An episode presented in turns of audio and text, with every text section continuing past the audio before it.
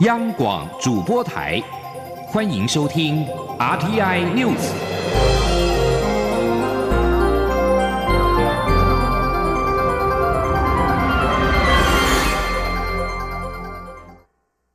各位好，我是主播王玉伟，欢迎收听这节央广主播台提供给您的 RTI News。今天是二零二零年七月十九号，新闻首先带您关注。农委会预计送出五百万份，每份价值两百五十元的农油券，超过两千家农业场域可使用。在九号开放登记之后，截至昨天十八号晚间九点四十分为止，累计五百万一千零一人登记。今天中午将抽出第二波三百三十五万份的得主，中奖率极高。农委会表示，系统将透过手机简讯发送取票连结给农游券幸运得主，得主可以在收到手机简讯通知日起六十天之内，在合作场域、合作业者的场域消费使用。另外，振兴艺文产业的易放券在十八号开放下载注册，文化部表示，注册已经突破一百万人。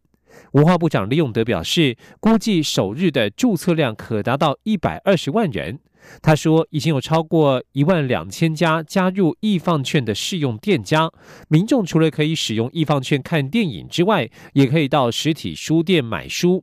另外，期间限定的书展、动漫市集、各项艺文活动，包含街头艺人以及售票平台上的音乐、戏剧表演、演讲等等，都已经纳入使用易放券的适用范围。至于正在积极发放的振兴三倍券，上路第四天，经济部统计，截至十八号晚间十点，累计已经有九百七十一点九万人领取了纸本券。六百三十二万人是在超商网站预购首波纸本三倍券，占第一阶段预购人数的七成六左右。振兴三倍券上路，谣言满天飞。行政院长苏贞昌十八号表示，呼吁别信网络的不实谣言。他强调，摊商收券不会被查税，二十三号起到明年三月三十一号都能够兑换。另外，三倍券也不怕折，就算弄坏、弄脏，只要可辨识都有效。苏贞昌在脸书发文表示，大家领券之后开始报复性消费，网络上也开始谣言满天飞。他呼吁不实的谣言，请不要信。有谣传店家要到明年三月三十一号才能兑换三倍券，其实从二十三号起到三十一号，三月三十一号都能够兑换。另外，摊商收券也不会被查税，因为营业税额是按照营业类别、面积、地段来计算。至于三倍券到底能不能折？没有梅花就是假的。苏贞昌利用图片说明指出，三倍券不怕折到，就算弄脏弄坏，只要可辨识都有效。而梅花浮水印可能一朵半朵，也可能有三朵，位置也不固定，并不会越冷越开花。经济部表示，真伪辨识不是只靠梅花图案水印，还可以参考其他的十多项防卫特征，包括了隐藏字、极小字、视障浮凸浮码以及荧光纤维丝等等。继续关注两岸焦点，蔡英文总统十八号下午出席亚洲台湾商会联合总会李监事长交接典礼。对于总会长赖维信当面陈情，希望政府能够纾困海外台商。蔡总统回应表示，海外信保基金已经开办相关的纾困措施，行政院也正在规划纾困三点零方案，政府会用行动给台商最实际的协助。前天央望记者刘品希的采访报道。蔡英文总统十八号下午出席在圆山大饭店举行的亚洲台湾商会联合总会李监事长交接典礼，包括行政院副院长沈荣金、外交部长吴钊燮、经济部长王美花、侨委会委员长童振源等人都一同出席。即将卸任的总会长赖维信表示，台商受到这次疫情冲击严重，他们不敢裁员，不敢放无薪假，还要筹钱帮助大家。在海外不出声是不想给政府添麻烦，但台湾政府纾困轮不到台商，外国政府更不可能协助台商，给他们的只有压力。他拜托政府在第一阶段防疫有成后，行有余力，能够开始关心一两百万一直居留在海外的台商。他们虽然在海外住了几十年，但从不敢忘了国家，也希望国家不要忘了他们。总统致辞时表示，台商企业可能都受到这次疫情的影响。海外信保基金已经开办相关纾困措施，行政院也正积极规划纾困三点零方案，相关部会首长也都在场。如果大家有任何需要协助之处，都可以反映，政府会做大家最有力的后盾。他说：“各位台商朋友的企业可能都受到疫情的影响。刚刚我们总会长也提到这件事情啊。”侨委会主管的财团法人海外信用保证基金已经开办相关的纾困的措施啊，来帮助各位台商朋友度过经营的困境。那么行政院现在也正积极的在规划提出纾困三点零方案，会用行动给大家做最实际的协助。总统指出，受到美中贸易冲突与疫情的影响，现在全球供应链正加速重组，很多国家已经把部分供应链移往新南向国家。这个趋势和政府持续推动的新南向政策相呼应。总统进一步指出，为了协助台商回台投资，政府推动境外资金汇回专法。也积极整合资金、税务与投资三面向的服务，未来还要积极打造高附加价值的产业供应链，带动产业技术升级，活络资本市场。目标是把台湾建设成为亚洲高阶制造中心，以及区域资金调度与理财中心。这些重要的任务必须借重台商朋友布局全球的通路优势，带动更多和新南向国家合作的商机。央广记者刘聘熙在台北的采访报道：亚洲台湾商会联合总会十八号在圆山饭店举行晚宴，立法院长游锡坤致辞表示，台商从世界各国回到台湾相聚一堂，这种感觉很珍贵。疫情发生之后，台湾变成国际防疫的典范，这样的软实力应该要珍惜。他也邀请台商们多多到立法院做客，提供建言。这场晚宴约五百人参加，党政高层与朝野立委与会共襄盛举。有媒体报道指出，陆委会驻港官员因为拒签一中切结书被迫回台。内政部长徐国勇十八号表示，没有所谓台湾是中国一部分的一中原则，台湾是主权独立的国家，不是中国的一部分。政府对于主权绝不让步。而行政院长苏贞昌也表示，我们有港澳条例，有相关机构，但我们是主权独立的国家，会坚守主权。根据路透社报道。陆委会驻香港办事处官员或港府告知，如果不签署一中切结书，他们的签证将无法延签。陆委会驻港办事处代理处长高明村因为拒签导致签证未获延期，已经回到台湾。对此，徐国勇在十八号晚间前往士林夜市使用三倍券促进消费拼经济的时候，对于驻港人员被迫回台，徐国勇受访时表示，相信陆委会会做很好的处理。台湾是主权独立的国家，不是中国的一部分。政府对于主权绝不让步，没有所谓台湾是中国的一部分的一中原则，他也不能接受。继续将焦点转回到国会。本周监察院及考试院人士在国会闹的是相沸沸扬扬，监察院与考试院是否废除再度搬上台面讨论。对于这个议题，在学界有许多不同的看法。有学者建议可废院但不废权，另外可以另组独立机关处理相关的事务。也有学者认为监察院可以不废，但转型为调查重大事件的非问责性机关。调查报告必须能够受到各界的检视与挑战。前天记者欧阳梦平的专题采访报道。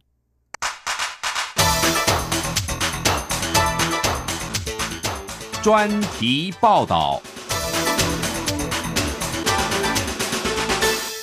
蔡英文总统提出的监察委员及考试委员提名名单受到在野党抨击，废除监察院及考试院这个已经争议多年的呼声也再起。在一般民众的眼中，不仅对这两个机构感到陌生，对于到底该不该废除，也给了不同的答案。没差。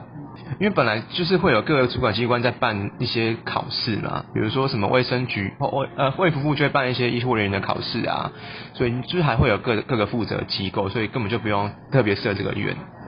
然后监察院的话，因为会有那个司法的体系来处理，所以特别不用再做这样的一个机构出来，所以应该是没有什么差异。诶，考试院说实话我不太知道，但是我觉得应该跟国家的条文什么有关吧。然后监察院，我觉得听起来应该是很重要，它应该是监督国家运作是否正常，然后就是比较中立跟监督的角色吧。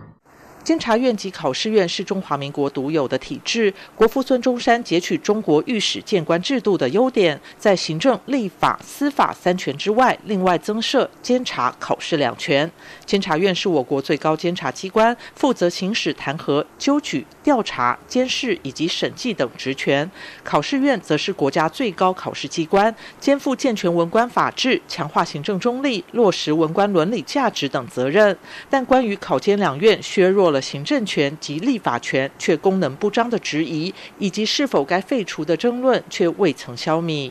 东吴大学法律系教授胡博彦便认为，监察院及考试院没有存在的必要。他指出，监察权其实是把部分行政权、部分立法权与部分司法权拉出来，尤其弹劾的部分，最后还是要移送司法院的惩戒法院。因此，监察院的弹劾只是与起诉的功能相当，意义不大。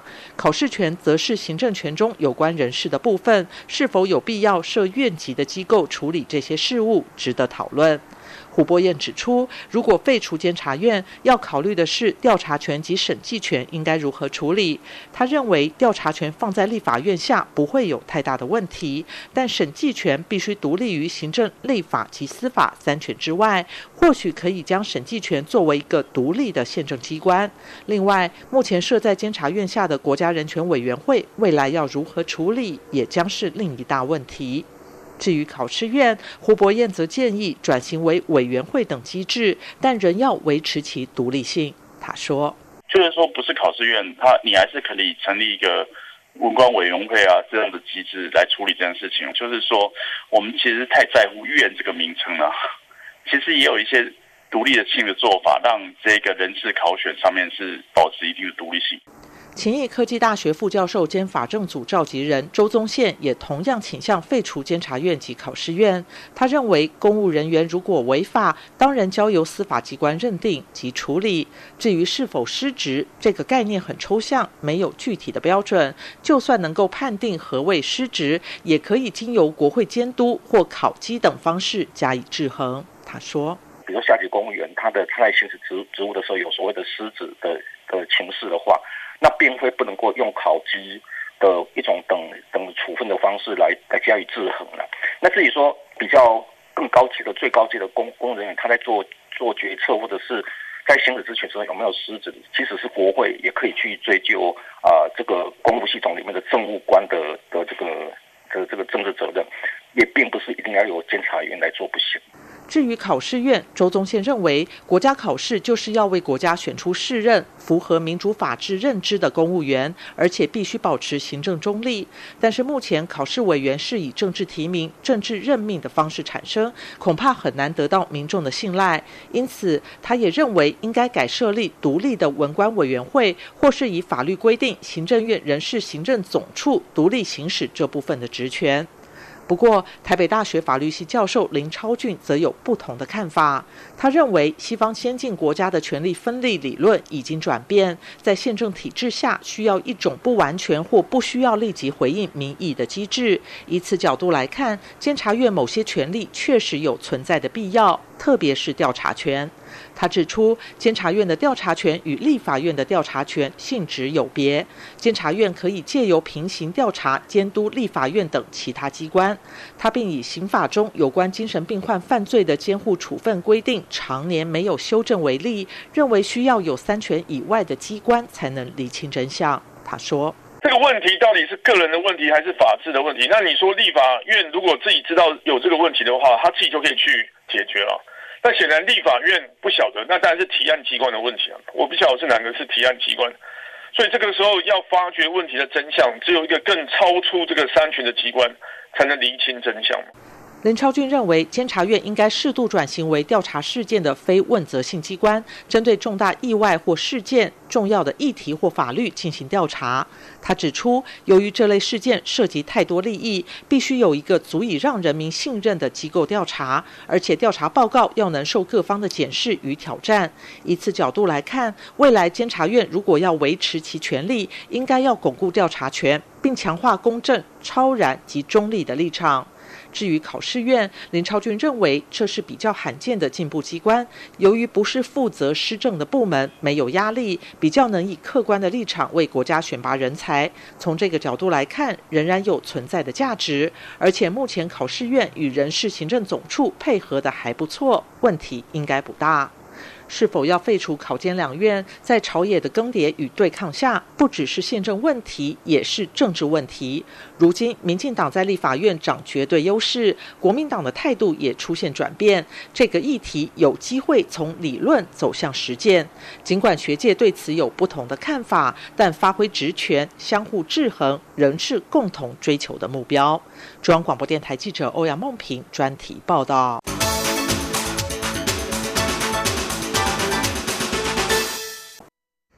将焦点转到香港政坛，香港立法会选举十八号起进行提名，选委会公告，获提名者必须在提名表格内签署声明，拥护基本法以及保证效忠香港特别行政区。不过，参选的黄之锋和岑敖辉已经表明不会签署确认书。在民主派初选当中，成为九龙东票王的前香港众志秘书长黄之锋，十八号在社群平台脸书上发布六点声明，表示自己选择不签署确认书。身为曾经被取消参选资格者，黄之锋深信北京是否会批准他入闸成为候选人，重点根本不在于报名时是否签署这项文件，而是要考虑国策外交问题。另外，《明报》报道，在民主派初选功能组别区议会当中获得近十三万票、得票排名第二的岑敖辉，也在脸书表明将不会签署确认书。香港选举管理委员会十五号指出，立法会条例规定，获提名的候选人必须在提名表格内签署一项拥护基本法和保证香效忠香港特别行政区的声明，否则不属于获得有效提名的候选人。这里是中央广播电台。我是黄宣荣医师，指挥中心鼓励民众例行防疫新生活运动。民众外出购物时，请务必配合业者的防疫措施，例如量测体温、清洁双手等。请与他人维持一点五公尺的社交距离，或全程佩戴口罩，避免用手重复触摸商品。结账排队时，与其他消费者维持适当的距离。购物结束后，最好可以用肥皂洗手。有政府，请安心。资讯由机关署提供。这里是中央广播电台台湾之音。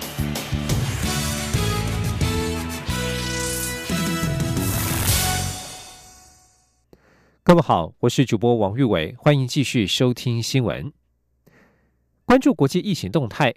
伊朗总统鲁哈尼十八号语出惊人，表示境内有两千五百万人已经感染了俗称武汉肺炎的 COVID-19，另外有三千五百万人面临了感染风险。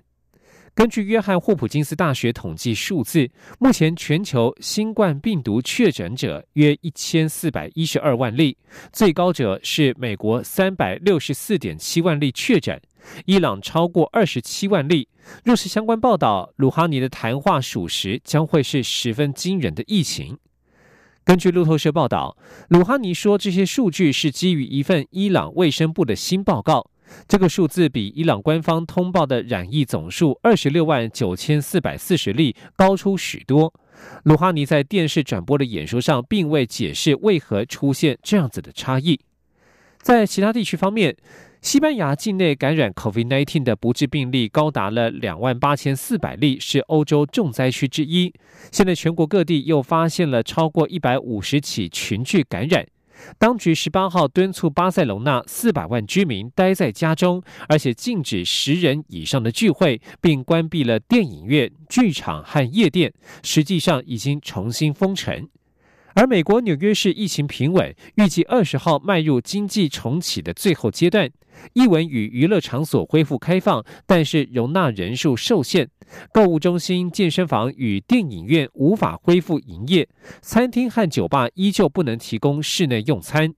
纽约州历经疫情惨痛教训，恢复经济活动极为谨慎。世卫组织十八号通报指出，过去二十四小时，全球各地新增二十五万九千八百四十八人确诊感染 COVID-19，连续第二天创下单日新高。将焦点转回国内，高雄市长补选火药味越来越浓。民进党候选人陈其迈十八号批评国民党候选人李梅珍的团队政见都与前市长韩国瑜一样，呼吁李梅珍做自己。而李梅珍则是反批陈其迈才是复制贴上韩国瑜已在推动的政策。森林央广记者刘品希的采访报道。距离高雄市长补选只剩下二十八天，三位候选人每天都行程满档，跟时间赛跑。民进党候选人陈其迈十八号上午到大林埔凤林宫参拜，随后前往小港二林市场拜票。对于国民党候选人李梅珍，指高雄市前市长韩国瑜担心自己浮选反而会害到李梅珍。陈其迈受访时表示，李梅珍现在的团队里面有很多韩国瑜的干部，李梅珍的证件也都跟韩国瑜一样，让人有种复制贴上的感觉。李梅珍应该做自己。他说：“李议员说，韩市长的团队就是他们的团队啊，好，那里面也有很多他的干部嘛，那政策也都一样啊。”那，民众的感觉啦，哈，应该李议员要做自己啦。呃，选举还是候选人嘛，李议员已经是几乎政策人事团队几乎都是跟韩市长都非常的一致，这个让人家感觉好像是复制贴上的感觉嘛。李梅珍上午则是前往内门紫竹寺及南海紫竹寺参拜，之后再到旗山老街拜票。李梅珍受访时反批陈其迈的政见才都是复制贴上韩国瑜的政策。至于未来是否会请韩国瑜辅选，他表示目前还在沟通联络中，希望未来能够展现蓝军大团结。他说。至于复制贴上，我相信是民进党才比较想要，才比较复制贴上吧。不管双击政策，还有我们的呃国剧，也是都是韩国瑜市长之前都已经联络好的。那现在复制贴上的应该是他们，不是我吧？此外，民众党候选人吴益政十七号宣布，未来如果当选市长，将发行高雄币。但陈其迈说，高雄币的构想是由他在二零一八年率先提出。对此，吴益政十八号上午受访时表示，陈其迈这样讲是无知。他是在二零一八年七月就提出，甚至二零一六年就开始讨论这个议题。陈其迈则是二零一八年九月才提出。大家互相学习好的政策，不要做漏气的事。央广记者刘品熙的采访报道。关心农业讯息。农委会十八号表示，金门在十八号有一间牧场当中有两头牛出现了牛结节疹的症状，已经持续进行扑杀。目前总计出现牛结节疹的牛场共有四十五场，已扑杀一百二十二头牛。台湾爆出首例牛结节疹之后，金门地区持续扑杀有症状的牛只。农委会表示，由于牛结节疹疫苗对于该疾病有良好的保护效果，因此已经紧急启动国际采购，订购一万剂疫苗。至于透过世界动物卫生组织 OIE 紧急联系欧盟，也获得同意捐助台湾约一万剂疫苗，预计二十二号下午可抵达台湾。农委会表示，正在筹组注射队，将在最短时间之内协助金门为牛只施打疫苗，以加速控制疫情。蔡英文总统十八号出席天主教台北总主教钟安柱的就职大典，蔡总统表示，天主教对台湾社会的付出，不是三言两语就能道尽。他知道中安柱总主教非常重视国际青年交流，希望在教会和政府的共同努力之下，让台湾青年有更多发挥的机会。青年记者陈国伟的采访报道。天主教台北总教区第八任总主教钟安柱就职大典，十八号在辅仁大学中美堂举行，有一千多人参加。钟安柱总主教从届龄荣休的前总主教洪山川手中接下代表台北总教区的墓杖，以示将献身于台北总教区及牧林使命。蔡英文总统和前副总统陈建仁都出席大典。蔡总统表示，天主教在台湾福传有超过百年的历史，一代代的天主教朋友投入各项公共服务。是促进台湾发展的重要力量。过去几十年来，天主教对台湾社会的付出所协助对象之多、层面之广，不是三言两语或三天两夜能说得完。蔡总统提到，在这波疫情中，非常感谢洪山川前总主教带领教会推动线上弥撒等各项应应措施。相信未来在中安柱总主教的带领下，天主教台北总教区将持续凝聚众人的力量，在各领域为台湾开创更多的成果。总统说，中安驻总主教常年来努力拓展社福、人文、教育及医疗工作的发展，并推动跨宗教的交流，获得教友和民众的爱戴，也收获教廷的肯定。中东主教说，他就职后的首要之务就是展开各种国区的牧灵之旅，倾听教友的想法。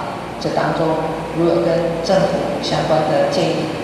非常欢迎我们中总主教能够提供给政府单位参考。总统表示，他知道中安驻总主教非常重视年轻人，之前在推动青年牧林工作以及国际青年交流上都有非常丰硕的成果。由于政府这几年也积极推动青年政策，他希望有教会和政府的共同努力，可以让台湾的年轻人有更多发挥的机会，进而为社会带来更多的进步和改变。中央广播电台记者陈国维新北采访报道。为了推广台湾的茶与水果，农粮署与台北一零一合作，即日起到十一月二号，在一零一大楼的五楼及八十九楼观景台举办茶与果的高空对话特展，透过高空茶梯田、水果墙的双视觉，举办茶与果的高空对话，再结合茶亮点茶庄职人奉茶与手作体验，向国内外民众介绍台湾的两大旗舰农产品。青年记者陈国伟的采访报道。茶与果的高空对话特展在台北一零一大楼登场。农粮署长胡忠一表示，在台湾童谣《灰金沟》当中，就能看出茶与水果的连结。灰金沟来吃茶，茶烧烧吃金蕉，金蕉冷冷吃冷冷。所以本来茶跟水果结合在一起，这个是台湾从自古以来我们的传统文化。所以我们很希望能够借由一零一这个全世界的国际的一个地标。把我们最优质的茶叶，还有全世界最优质的水果，能够在一零一的八十九楼这边，来让我们的全国的消费者有食农教育，而且亲身体验的一个场合跟机会。这次主要介绍台湾八种特色茶，包括碧螺春、包种茶、铁观音、东方美人、洞顶乌龙、日月潭红茶、高山乌龙及红乌龙，还有八种水果：香蕉、凤梨、芒果、番石榴、水梨、碰柑、葡萄及文旦。特展在五楼设置现代化茶屋与茶席空间，到了八十九楼观景台，则可看到室内茶梯田以及一面水果墙。在展出期间的周末假日，也将有十六家亮点茶庄轮流举办品。民教学以及手摇调饮、茶树植栽、茶叶布球等手作体验活动。台北一零一总经理张振雅提到，国人凭证件在九月底前来到观景台，仅需新台币一百五十元，而且每位家长还能免费带两名十二岁以下的儿童入场，同时参与特展各项活动。台北一零一过去我们一直认为是台湾的骄傲。可是，我觉得更重要的是，在台湾的农业里面，台湾的水果跟茶更是台湾的骄傲。展场内也设有奉茶区，参观民众只要自备环保杯，就可以喝到新鲜的台湾茶。如果再跟着导览员一起念灰林沟童谣，还能再获得一根香蕉，实实在在感受茶与果的相遇。中央广播电台记者陈国伟台北采访报道。关心国际消息。数千名泰国年轻人在十八号傍晚于曼谷民主纪念碑附近举行集会活动，要求总理帕拉育的领导政府下台，以及国会解散、全面改选。以学生为主体的这一场抗议活动，无视疫情期间泰国政府下达的禁止大型国会命令、禁止大型集会命令，而也是二零一四年泰国军事政变以来最大规模的街头示威集会活动之一。根据路透社报道，受到疫情影响，泰国经济成长严重下滑，导致民众最近几个月以来对帕拉育政府不满的情绪逐渐高涨。分析人士指出，在拉玛十世，也就是现任泰王瓦吉拉隆功和他身边强硬的保王派将领统治之下，泰国正逐渐朝向专制主义迈进。而在俄罗斯远东地区哈巴罗夫斯克市，十八号至少也有一万人上街游行，要求当局释放因为涉嫌命案而在上周被捕的高人气地方行政首长福格。相关的抗议已经进入到第二周。以上新闻由王玉伟编辑播报，这里是中央广播电台台湾之音。